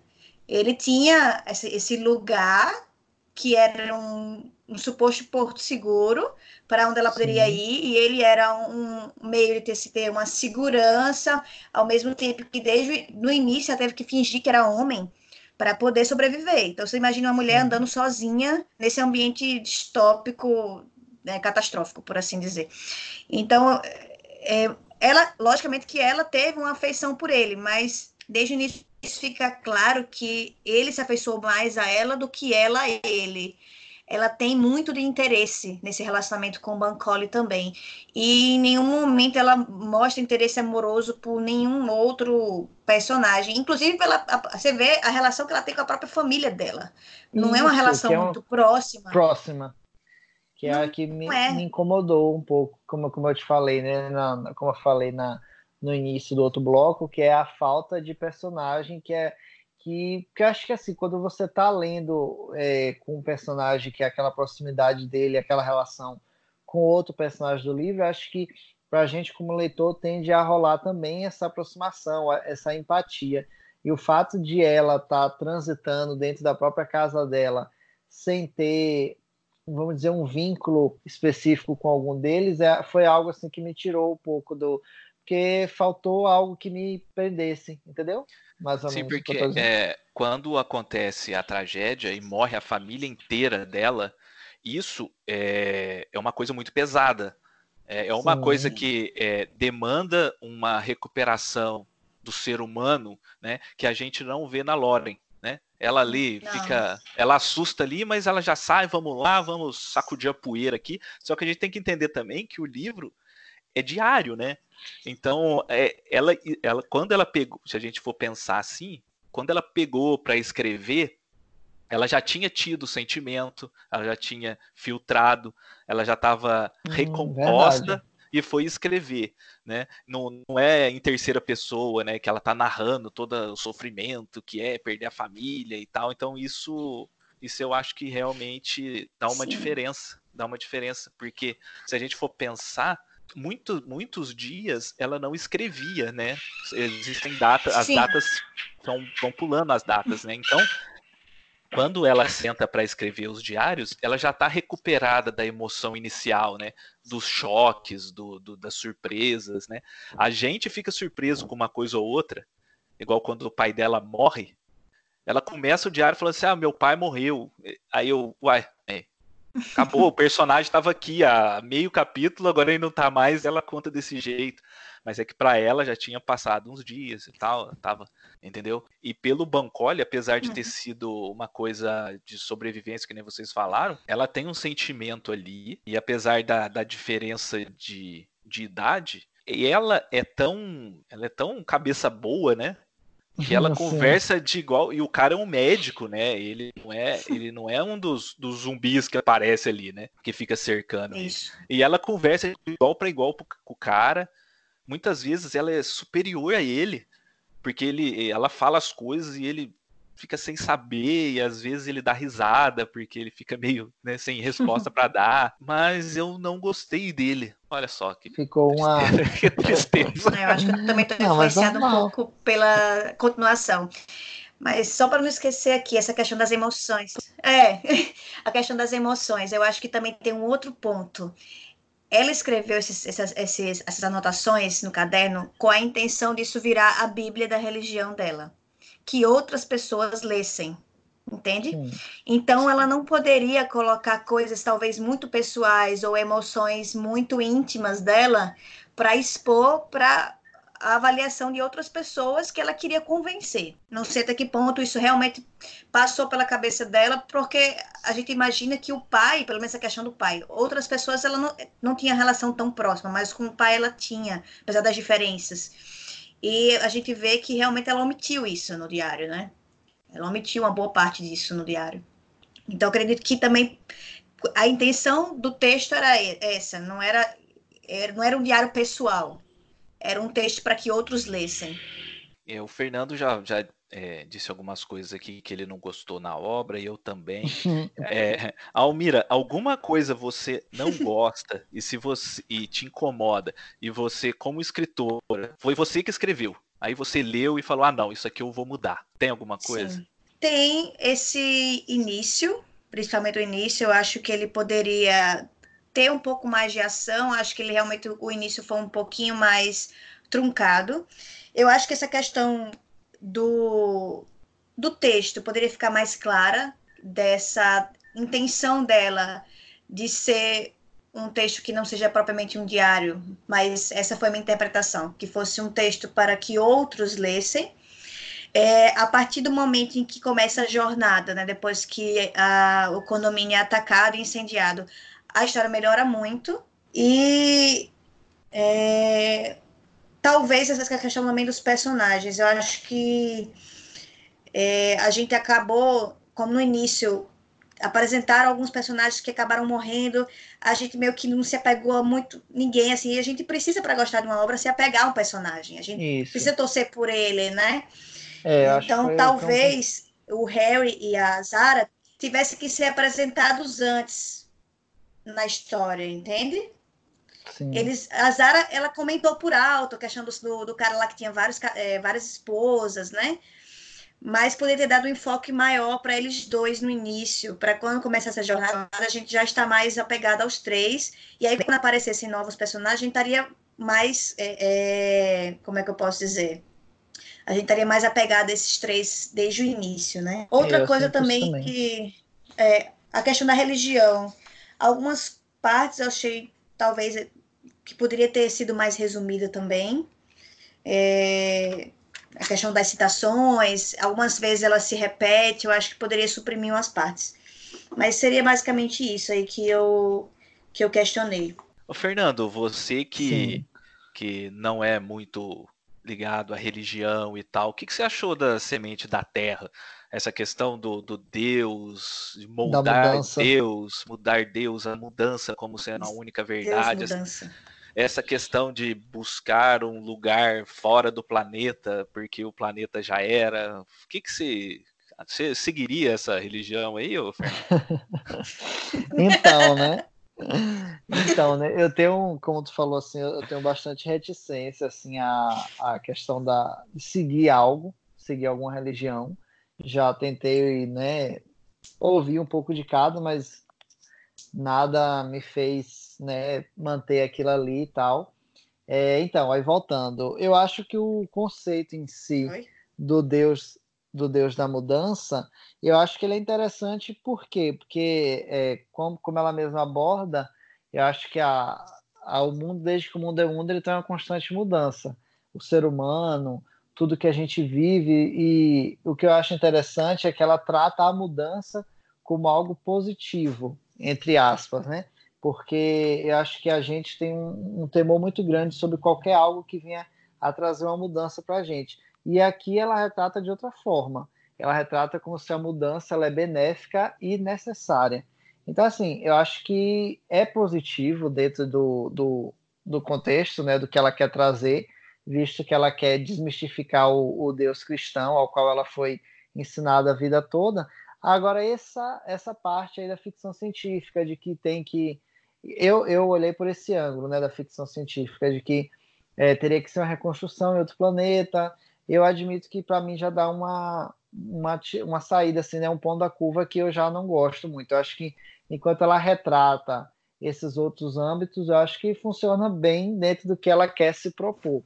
A, a... Eu na hora, quando eu tava lendo, eu na hora eu fiquei com dúvida se ela tava falando literalmente ou se era uma metáfora, sabe? Sim. Porque, na hora eu não, não acreditei, eu falei, ah, mas parece que... Ele distorce, né, da obra em si. Parece que o livro não tava indo por esse caminho e tal. Eu também tive é... um estranhamento aí. Mas vocês gostam desse conceito aí da mudança? É algo assim que vocês acharam bem escrito? Enquanto eu lia, eu lembrei um pouco do, do Siddhartha, do, do Hermann Hesse, que uhum. ele tem muitos, muitos pensamentos a, a, a respeito desses do, do, do, ser, né? E por um momento assim, eu gostei. Aí quando ela falava algumas coisas, eu desgostava. E aí nessa hora do, do embora do, do planeta aí, aí eu falei assim, ixi, eu acho que ela tá falando por metáforas, ela tá igual Jesus Cristo. Ela tá tá falando por parábolas, né? Ela tá falando que, que fora do planeta, mas não é fora do planeta de verdade. Só que aí eu percebi que é. O que, que você achou, Almira? Então, eu tive uma, uma, percepção parecida com a sua. O início eu achei muito parecido com o budismo. A diferença é porque o budista, ele deixa de se apegar às coisas porque ele sabe que as coisas vão mudar. E ela não, ela quer moldar a mudança. E aquilo que não for possível de ser moldado, ela vai aceitar, resignar-se, né? Uhum. No início, quando apareceu esse negócio do, de ir para outro planeta, eu também pensei que era metáfora. Depois eu achei que era muita viagem, certo? Também muito, muito viajado. Aí depois eu pensei, poxa, é viajado pra gente aqui, na situação que a gente vive. Mas, sei lá, vamos dar aqui um exemplo. Se tivesse um Mad Max da vida, um aquele 2012, um cataclismo, eu ia imaginar, não, vamos arranjar uma nave espacial, amigo. Porque tá realmente tá não vai né? dar mais. né? Se fosse uma situação catastrófica, mais evidente para mim, porque acreditar por acreditar, eu não acreditaria, entende? A não ser que tivesse alguma coisa palpável para eu enxergar que tipo o planeta não vai dar certo de jeito nenhum. É, eu queria fazer uma pergunta para vocês, a questão do, do é, sei, é, acho que a gente pode usar a palavra viciados, né? É, então, eu queria, se vocês acharam que foi interessante essa questão que ela, essa droga aí que as pessoas não sei, piromaníacos, acho que era a, a palavra, né? Eu ah, achei, sim. Eu... eu achei um pouco viajado, assim. Não, não me eu, ganhou, não. Então, eu achei interessantíssima essa questão do pessoal ser viciado em ficar perto em do fogo, fogo, e olhando o fogo e botar fogo nas coisas. Eu achei bem legal. É, é, eu achei, eu achei que que naquele universo deles ali meio pós-apocalíptico Porque você imagina, devia ser difícil. É, devia ser difícil você encontrar LSD ali, cocaína, maconha. Não tinha. E, os caras criaram a, o próprio vício numa coisa natural. Droga. É, numa coisa natural, né? Que é o fogo. Olha que loucura. É, e eu, eu não sei, e, mas é, ao mesmo tempo é uma questão assim, muito desenfreada. Né? Tem uma hora que eles fogem por, um determinado tempo, que é você vê que é uma grande parte realmente está devastada como médica, né, imaginando esse é, futuro distópico, né? é, eu não consigo, é, é, isso é uma coisa bem característica minha, eu não consigo ler livros que tenham qualquer viés médico sem enxergar como médica. Não, eu não consigo mais desver ou não perceber essas coisas. Então, para mim é possível que, que aconteça realmente uma droga que a pessoa tem essa necessidade de tocar fogo. E, e mesmo sem droga, a gente vê que tem pessoas que têm essa é, a piromania, né, como um, um desvio, né, um, um, desvio da normalidade, aquilo ali ser é, funcionar como uma, dando uma sensação de bem-estar.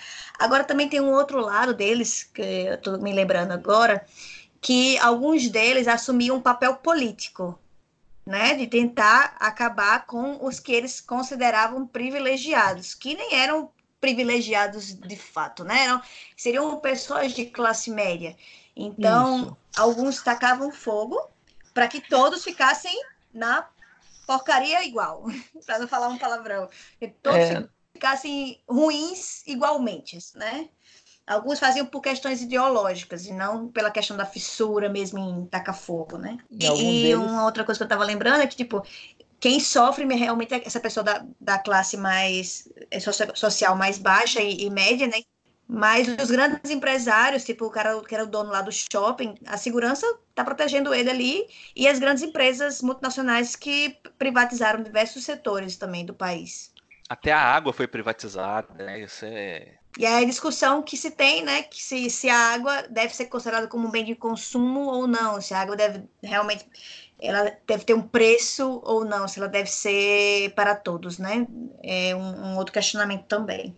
Sabe, sabe uma coisa que eu, que eu fico pensando, às vezes eu comento, eu comento com a minha esposa. Sabe uma coisa que eu acho absurdo, e isso no nosso mundo, é cobrar para ir no banheiro. Sim. Isso, isso eu acho de um absurdo. Igual você falou da água, eu acho, sabe, eu acho tão bizarro, tipo, você tá numa rodoviária e você precisa fazer uma necessidade que é, é fisiológica e você ter que pagar, porque senão o, eles não deixam você entrar no banheiro. Porque é, você é vai pagar o funcionário que vai limpar, né? É. Isso eu, eu acho isso de um Com absurdo. A sua gorjeta, por assim dizer, né? Com a sua taxa. Então, às vezes, é, até bar, né? Eles colocam na porta assim, o banheiro é só pro cliente. Aí a pessoa entra desesperada, passando mal, precisando ir no banheiro, e ela precisa pagar se ela não tiver no dinheiro. Se ela não tiver o dinheiro, ela não pode entrar. E aí, às vezes, eu, eu fico pensando nisso, porque é, no, no, na parábola do semeador, eles têm também os banheiros deles, né? Que apesar de eles estarem uma... perdidos, eles estão no meio da floresta e tal, eles têm os lugares certos que eles podem ir por, é, por segurança, né? por segurança e é a questão de, de, de, da separação deles, né, que eles precisam precisa separar o grupo, quem que vai, quem que não vai, quem que vai acompanhar. E que uhum. doideira, né? É você é... pensar, poxa, a, a, vida prática, né, de como é estar tá num ambiente pós-apocalíptico. De ter que pensar que, poxa, tem que ir ao banheiro tomar banho. Né? Tomar banho eles não tomavam para Não estavam, é, isso quer dizer, era mais uma questão mesmo só de que é tanto quando eles encontram o mar, é uma alegria absurda, né? É. Sim, eu, eu, eu falo isso porque eu, eu já cheguei assim a situação de que eu durante quase um ano eu morava numa cidade, trabalhava em outra e eu ia de ônibus. E eu já cheguei à situação de estar na rodoviária e não ter uma moeda dentro do bolso.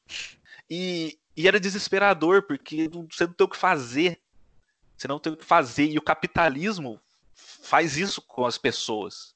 Eu, eu fiquei, fiquei desesperado. Aí eu fico imaginando num mundo pós-apocalíptico igual esse, que você não tem absolutamente nada, que a água ela é, ela, ela foi privatizada. Os banheiros, então, nem se fala. Comida, tudo, tudo, tudo, tudo acabou, não tem nada. E se você quiser, você precisa é, plantar. Só que para plantar, você precisa plantar escondido, porque senão vem o outro e taca fogo. Porque senão outros vão pegar. É, ou, ou, eles pegam, eles tacam fogo, e se você quiser comer, você precisa roubar. Nossa, é. Que coisa de maluco, viu? É um desespero mesmo. Os animais selvagens também, os cachorros selvagens. É. A gente vai encaminhando aqui agora pro, pro final da nossa discussão sobre o livro. Eu queria que vocês dois falassem alguma coisa que vocês acham que faltou, que a gente esqueceu, ou que a gente já falou e vocês acham que precisa ser ressaltado, porque tem muita coisa nesse livro, né? Senão a gente vai ficar aqui até amanhã. Então, Almira, se você acha que tem alguma coisa essencial que a gente esqueceu de falar, aproveita aí agora no nosso final e faz as suas considerações, por favor. Eu só queria citar um trecho, que é um dos meus trechos favoritos do, da história, que é sobre essa questão do dom dela, da hiperempatia. E é um, um tipo de sentimento que a gente está que a gente deseja que as pessoas no mundo atual tenham e que para ela é uma maldição. Imagine você ter hiperempatia, você sofrer quando outra pessoa sofre, você não conseguir, né, causar sofrimento nem para sua própria legítima defesa. Então, o trecho é o seguinte: ele bagunçou nossa família, transformou-a em algo menos do que uma família. Ainda assim, eu nunca desejaria que ele morresse. Nunca desejaria que alguém morresse daquele jeito horrível. Acho que ele foi morto por monstros muito piores do que ele próprio. Está além da minha compreensão como um ser humano pode fazer aquilo com outro. Se a síndrome da hiperempatia fosse algo mais comum, as pessoas não fariam essas coisas. Elas poderiam matar, se fosse preciso, e aguentariam a dor disso ou seriam destruídas por ela. Mas se todos pudessem sentir a dor de um, um do outro, quem torturaria? Quem causaria qualquer dor desnecessária a alguém? Maravilhoso. É, no nosso mundo hoje, se a gente tivesse, não precisava nem ser hiperempatia, se a gente tivesse pelo menos empatia, já seria um grande avanço. É muito, é, é muito claro que não existe nenhum tipo de, de possibilidade dos grandes líderes, eu estou falando dos atuais, né?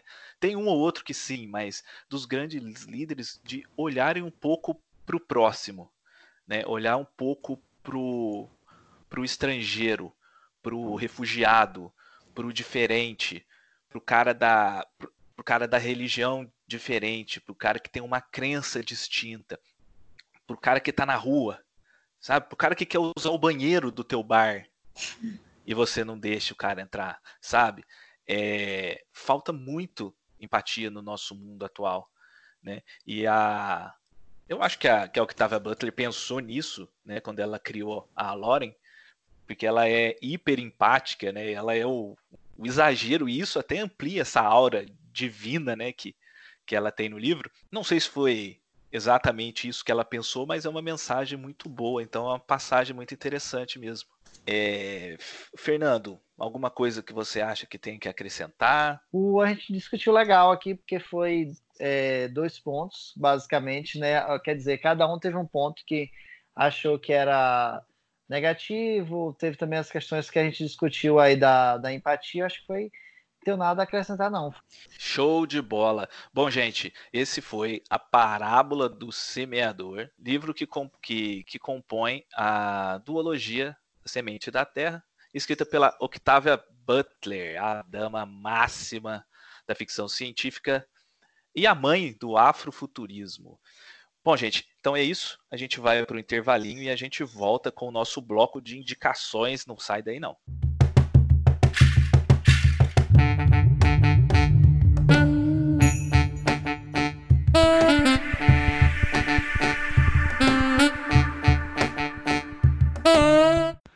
Salve, galera, interrompendo aqui só um pouquinho esse programa maravilhoso com a Almira Dantas sobre a parábola do semeador para dar alguns recadinhos rápidos. Entre em contato com a gente pelo nosso e-mail veiadramática@hotmail.com e dê o seu feedback, faça sua crítica, dê alguma opinião sobre o que a gente pode melhorar no nosso programa, o que, que vocês não gostam. Entre em contato com a gente e fala, fala aí o que, que você está achando dos nossos programas. Se você também ouviu a cena pós-créditos e quer chutar qual que é o nosso próximo programa, fique à vontade também pelo nosso e-mail. Você pode entrar em contato com a gente também pelo Instagram. Nós estamos lá com o nosso book Instagram, o arroba Dramática Veia. Bem, eu estou também quinzenalmente lá no Cinema de Boteco, na coluna Chaveco de Boteco, onde eu publico crônicas, contos, textos meus, eu estou sempre lá. Você pode ler e também pode comentar lá pelo site do Cinema de Boteco. O meu blog pessoal, onde eu publico resenhas literárias, publico também contos e crônicas, é o veadramática.home.blog. Para quem quiser ler um pouco de poesia, né, escrita por mim, também tem o meu livro Leve-me Água do Mar, que pode ser encontrado no site da editora Multifoco. Bem, vamos voltar agora para a parábola do semeador, mas antes eu queria dar um toque para vocês. Essa semana eu estive lá com o pessoal do Cinema de Boteco, no canal deles do YouTube, discutindo sobre Estou Pensando em Acabar com Tudo, o livro e o filme, né? O livro do Ian Reid e o filme do Charlie Kaufman. Foi um papo muito legal. Entre lá no canal do Cinema de Boteco e veja o nosso bate-papo, tá ok? Então vamos voltar para o podcast que tem muita coisa boa vindo por aí. Até mais, tchau!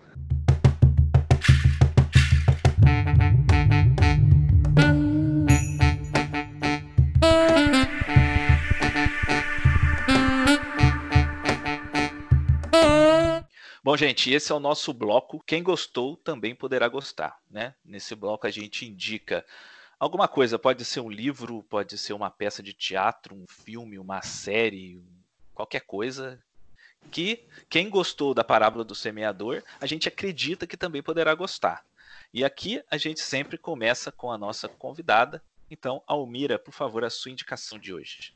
Então, é, eu gostaria de sugerir é, um livro que seria dentro da temática do, da distopia, e eu vou escolher, eu escolhi um livro para falar para vocês que ele não é muito conhecido. É, é, um livro de um autor nacional, se não me engano, ele é goiano, e o livro se chama Sombras de Reis Barbudos, do José J. Veiga. Foi um livro de que gostei muito também, eu acredito que vocês vão gostar.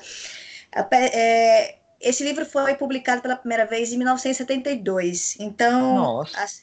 isso. Então foi bem no período da ditadura militar brasileira, bem no ápice dos anos de chumbo e tal. E esse livro é uma grande metáfora do que aconteceu com o país nessa época. Então, no momento que a gente está falando sobre distopia e autoritarismo nos Estados Unidos, a gente está trazendo aqui um livro que se passa no nosso país e ele também é narrado em primeira pessoa, então também tem essa questão da visão limitada e é um jovem, também é um jovem, olha só que coincidência. Agora que eu, que eu me peguei para falar sobre essas coincidências, mas é um grande diferencial dele é porque ele dá margem a muitas interpretações diferentes. Então, ele é cheio de metáforas. Eu gostaria muito que vocês lessem. E uhum. tem um vídeo meu no canal sobre é, a resenha de Sombra de Reis Barbudos. Depois eu queria que discutissem comigo para ver se as minhas suposições sobre a história são as mesmas de vocês. Então, deixa essa dica aqui bem bacana. Ele tem um pouquinho a pegada bacana. de realismo mágico também. Então, Sombra oh. de Reis Barbudos, José J. Veiga. Ah, que oh, legal. Eu... Esse, esse livro tem é, edição recente? Ele é acessível assim para compra ou é, ou é mais fácil encontrar em bibliotecas? Eu comprei ele tem um ano também. Ele foi 2015 a publicação dele pela Companhia das Letras. Ah, bom, ah, né? Sim. É, então Ótimo. acho que não vai ser tão, tão difícil achar, se não, né, não sei se, se ele esgotou-se, mas pelo menos na, em instante virtual e afins, acho que não vai ser muito não, muito complicado de achá-lo não. E eu, eu acho ele uma leitura bacana. Eu acho que quem gostou de A Parábola do Semeador, ou até quem não gostou tanto assim, acho que vai gostar de Sombra de Reis Barbudos. Nossa, que legal. Eu adoro quando quando é a indicação aqui que a gente recebe é de alguma coisa que eu nunca ouvi falar na minha vida. E esse foi o caso. é, então, tá na lista, vamos ler, vamos discutir e vamos comentar lá no canal da Almira depois. é isso aí. É, por favor, por favor. Fernando, quem gostou da parábola do semeador, ou quem gostou mais ou menos igual você, também poderá gostar do quê? então, esse eu vou fazer aquela correlação que eu fiz. Também vou trazer uma mídia aqui que acho que a gente nunca tinha abordado. É, enquanto eu estava lendo, eu estava jogando esse jogo, e que acho que também tem até um pouco a ver com a interpretação. Eu, eu citei né, que eu achei a distopia deles parecido com o, o futuro do Mad Max, né? Toda aquela desolação. E nesse período eu estava jogando o jogo do Mad Max, né? Que foi para a atual geração dos consoles. Ele é um jogo de ação em que é, você controla o, o, o, protagonista e ele é um jogo que é ele tem bastante pouco recurso então assim ele é um mundo aberto e possui missões principais missões é, paralelas e que é, conta uma história que não foi vista nos filmes, então acho que dá um enriquecido naquele universo. E aí, então, ele tem uma jogabilidade bem básica, é, é tem jogabilidade de luta, jogabilidade de, de, de carro, assemelha-se um pouco com, com GTA. Então, assim, óbvio que não tem um grande contexto, igual o, o livro da Almira, mas, assim, para quem gostou do Mad Max, para quem tá, pode fazer essa correlação, é uma ótima diversão aí. Achei que foi um passatempo bem bacana. Show, excelente indicação. Eu vou aqui para minha indicação, que é livro. É o livro Eu Sei Porque o Pássaro Canta na Gaiola, que é um dos livros autobiográficos da ativista americana Maya Angelou. E, e é uma obra também escrita por uma mulher negra que narra alguns episódios de sua infância e da sua juventude, né, assim como a Lore é, infelizmente, esse trabalho não é uma distopia. Né? Os relatos é. da autora passam né, pela segregação racial da sociedade da época, a violência diária do racismo que ela e a família dela sofrem, perseguição da população negra, abusos sexuais, dentre tantas outras barbaridades, né, que não acabaram, né, ainda acontece no nosso mundo hoje em dia. É um texto assim, poderoso, é incômodo, né? Tem gente que, que não gosta. É revoltante, mas é extremamente necessário, né? A, a forma com que a Maia a Maia é ativista, né? Historiadora, poetisa, roteirista, jornalista, ela tu, tudo que ela se transformou, a forma com que ela olha para trás e analisa a Maia criança e adolescente e todas as situações perturbadoras, né, que, que ela viveu é, comovente, assim, realmente é brilhante. O livro foi lançado aqui no Brasil em 2018 pela Astral Cultural, pela editora Astral Cultural. A minha versão é a da TAG, Experiências Literárias, né, que foi enviada em setembro de 2018 também. É uma edição oh, caprichadíssima, caprichadíssima, como de costume, né? Possui um material extra é, muito rico também sobre, sobre a autora né, e todo o trabalho dela de, de ativista dos direitos civis, do direito do, dos negros e tal, né, fala também do, do, Malcolm X, do Martin Luther King, etc. Vale muito a pena procurar, é, não só pela obra literária, né, mas também para conhecer a Maia e todo e todo o trabalho que ela já que ela, que ela fez, né, que que é assim essencial. Se a gente tivesse mais pessoas como ela, o mundo seria hoje seria muito melhor. Bom, gente, então é isso. Essas foram as nossas indicações. Agora é o momento da nossa convidada brilhar, né? Por favor, Almira, faça o seu jabá, passe os seus contatos, suas redes sociais, fale sobre o voo da Pequena Assum, fale sobre o Era Uma Vez, fale sobre o que você quiser, fique à vontade, o tempo é seu. Tá joia, pressão, hein? é, então, vou falar primeiro do canal e das minhas redes sociais. É, o meu canal é o meu nome, Almira Dantas, barra Era Uma Vez. Lá eu falo sobre literatura adulto, diversos gêneros. Falo também sobre literatura infantil, que foi uma paixão que eu descobri depois que eu tive minha filha. Minha filha tem três anos, então eu estou sempre descobrindo, procurando é, ler novos livros infantis, conhecer literatura infantil de qualidade. E outra coisa que eu comecei a, a comentar recentemente no canal foi, foi sobre escrita. Ainda menos, mas é, eu geralmente falo dessas três grandes coisas: literatura adulto, literatura infantil e escrita. E às vezes eu faço uma ou outra correlação com filmes também, mas não é tanto a minha praia, filmes e séries. É, eu tenho esse canal já vai fazer quase três anos, né? Eu tento postar pelo menos agora uma vez por semana. Em julho de 2019, eu lancei o meu primeiro livro. Ele é um romance regionalista, uma ficção histórica, é, chamado Voo da Pequena Sum. Eu publiquei por uma editora é, pequena aqui do meu estado, a CJA.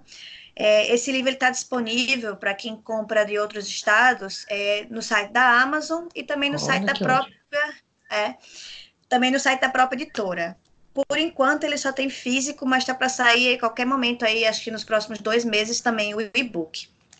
É, esse uhum. livro se passa é, no início do, da, da, década de 80, 1981, período em que nós, no Brasil, vive, vivenciávamos, o, o, vivenciávamos o finalzinho da ditadura militar, já no governo do presidente Figueiredo, e na vigência de uma das últimas grandes secas é, da região, não só do Nordeste, mas principalmente da região do Rio Grande do Norte. Inclusive, uma das coisas que me inspirou foi uma notícia de que o então presidente Figueiredo falou no rádio que não adiantava fazer mais nada, não restava fazer mais nada, nada só é, restava é, rezar para chover. E aí nessa, nessa, com essa afirmação, eu criei essa história que é sobre seca, mas ao mesmo tempo não é uma história que a gente vê comumente sobre seca, os romances regionalistas tradicionais.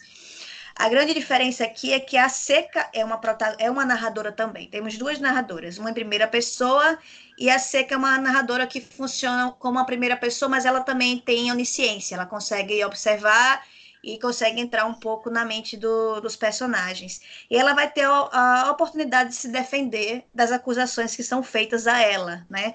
Muito da seca tem um componente político e econômico e não só climático. E uhum. aí a gente vai viver essa, essa família, o drama é em cima de uma família, de uma jovem de 13 anos, que são de classe média, mas que vivem, que estão vivendo um período de decadência. Eles já foram uma família grande, poderosa, que tem uma fazenda, que tem funcionários, mas eles vivem esse período de decadência, combinando com o período de seca. E a gente vai expor um pouco do que é é, a vida no interior do Rio Grande do Norte, dentro do Nordeste, mas que também muito se assemelha a outras regiões do país em relação à desigualdade social, de gênero e construção do patriarcado. Basicamente, uhum. isso aí. Muito interessante. Maravilhoso. Eu sempre falo isso, mas é, não, não canso de repetir. Eu adoro receber escritor aqui, viu? É, é muito legal ver é, a visão né, de quem escreve a respeito de, de, de livros, né? Porque, é. porque eu, eu tenho aqui no Brasil, né? Eu não, não sei como é no exterior, mas eu falo aqui no Brasil, é muito difícil a gente encontrar material produzido por escritores. Né? Escritores falando sobre livros, escritores falando sobre o que influenciaram eles, o que, o que eles leram. Né? Hoje até mais, porque nós temos essa nova geração de escritor brasileiro que eles estão produzindo podcast, eles estão produzindo blog, muitos estão surgindo de podcast, surgindo de blogs, né? E eles estão aí falando sobre o assunto, mas durante décadas a gente teve muito escritor, estrelinha, sabe? Você não uhum. consegue ninguém sabe cadê o cara. O cara mora na Suíça, o cara mora nos Estados Unidos, o cara mora num bunker escondido debaixo da terra. Inatingível. Pegou a referência. e os Peguei. caras, sabe? e, e eu acho que essa nova geração que está chegando, ela está com um contato tão legal com o público, tão legal, tão próximo, que, que é, é, é muito bom conversar com escritores que criam conteúdo. Eu acho interessante a gente estar tá fazendo isso aqui no nosso programa. Na verdade, quem está ouvindo isso já tem oito programas tá... para ouvir. É. se, você, ó, é. se você estiver ouvindo isso, é porque tem oito programas para trás que você ouviu ou não. Então, vá lá procurar. É, se a gente conseguir levar um pouquinho disso para as pessoas, eu acho que a gente já cumpre o nosso objetivo aqui e trazer a Almira, é, que é uma escritora do Nordeste, escrevendo sobre o Nordeste, sobre o sertão, sobre a seca, sobre essa população que não está na novela das oito, não está, e quando está, é ridicularizada, é tratado com, com, de uma forma desrespeitosa muitas vezes, Geralmente é tudo muito, né? O, o, Fernando, que é da Bahia, pode falar melhor do que eu, né? Quantas novelas da Globo que se passam na Bahia é, retrata é, é, for, de uma forma... é, é retratada 100% com estereótipo. Todo mundo é, é estereotipado. Mas eu acho que isso aí é mais um problema mais do, do, próprio, do próprio consumidor, porque, tipo assim, a pessoa que quer assistir, ela, ela quer que esteja dessa forma mais paletável, eu acho, né? mais, é. mais comum. Então, eu acho que quando trata de uma forma que, que destoa um pouco do que ele está esperando, eu acho que acaba meio que até distanciando, sabe? Eu tenho essa impressão, às vezes, sobre, é. o, que, sobre o que é, é posto na TV aberta. É, a gente tem que levar essa, essa questão da, do capitalismo, né? do, do, do consumidor e daquele público-alvo que a gente vai atingir. Na literatura, a gente tem mais liberdade, por assim dizer. E eu também queria falar de dois projetos meus que já estão conclu em conclusão, em um que já está concluído e outro está em revisão, que eu acho que talvez quando lançar o podcast já vai ter, já vai estar disponível para compra também um projeto meu é um livro de contos chamado de Ponta Cabeça Ladeira Abaixo, que são contos em que todos os personagens, as protagonistas são todas mães. E a ideia é trazer essa diversificidade, é, diversificar esse pensamento do que é o ser mãe, desromantizar a maternidade, trazer mulheres de todas as classes sociais, regiões do país, questões raciais também estão envolvidas e quebrar aquele estereótipo de que toda mãe é igual. Na verdade, todas partem de lugares diferentes, e assim como as pessoas são, todas também são diferentes. É, e o segundo projeto é um, é, vai ser meu segundo romance regionalista, também ficção histórica, mas com a pegada de realismo mágico. Vai se chamar Curral de Sangue, e vai se passar na década de, vai começar em 1986 em uma cidade fictícia no interior do Rio Grande do Norte, vai até 1992 e vai retratar o período da redemocratização brasileira. Fala a história de duas famílias poderosas dessa cidade que vão é, disputar entre eles o poder político e econômico e também tem uma rixa familiar importante, uma, a questão de vingança. E toda essa questão é, social e política e dos costumes da época, dessa questão nostálgica, também vão estar dentro desse, desse texto. Maravilhoso. Muito bacana. É, muito bacana, muito legal. Almira, eu queria agradecer a tua presença, por você ter disponibilizado o seu tempo, você com um milhão de, de projetos. É isso, isso é, ainda... que eu tô aqui pensando. É, é... um milhão de projetos pessoal, ainda. profissão é médica e é mãe. Talvez seja as duas coisas que ocupam mais o tempo de uma pessoa. É, você arrumou um tempinho para conversar com a gente. É, eu queria te agradecer, foi muito legal, foi muito enriquecedor. Eu que agradeço a oportunidade de poder conversar com vocês sobre uma das minhas grandes paixões, que é a literatura, é, sobre livros que marcaram e sobre escrita, e, e por dar essa oportunidade de pessoas que trabalham com livros de terem mais visibilidade, é, principalmente as pessoas que escrevem, a gente sabe que o nicho de escrita, né, de literatura nacional contemporânea ainda é muito difícil de você conseguir publicar. É, uhum. né, então, e depois que publica, você conseguir é, visibilidade é mais difícil ainda. E tem muita história boa sendo escrita por brasileiros e histórias tipicamente brasileiras que não precisa, não deve nada a histórias que se passam em outros países. Não que a gente não possa escrever sobre o que a gente quiser, mas eu acho que a gente também precisa valorizar o que é propriamente nosso, as nossas questões, os nossos dilemas, a gente conseguir se enxergar naqueles personagens e naquele cenário que está nos livros. Concordo, ainda mais assim, querendo ou não, a gente vivenciou a questão do, do, do Bacurau, né? É importante relembrar, porque o Nordeste, ele falou da Bahia, mas no geral é, é muito pouco retratado, e quando é retratado é carregado de estereótipo. Então, quando acho que tu se propõe a fazer essa literatura regional, eu acho que está dando uma visibilidade né, de, um, de uma pessoa que tem uma voz do próprio local, então acho que, que é muito positivo. Sim, e a gente falou sobre isso, fazendo uma autopropaganda aqui, lá no nosso episódio número 1, em que a gente falou, olha só, sobre Paulo Coelho. É, exatamente. Quer ouvir um pouco de polêmica? Volta lá no nosso episódio número 1, que a gente fala sobre essa importância de escritores brasileiros que falam sobre Isso. o Brasil, que falam sobre o Brasil, falam sobre os problemas do Brasil e a importância deles para nossa cultura.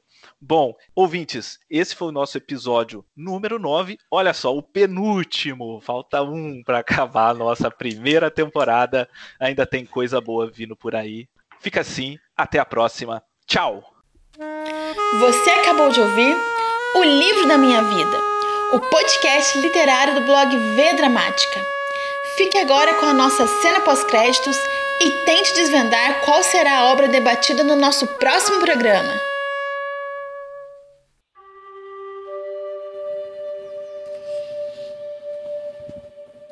Seguia por uma escada muito estreita até o sótão, e dali por uma escadinha e através de um alçapão até o telhado da casa. Estava agora na mesma altura dos ninhos das gralhas que dali podia ver.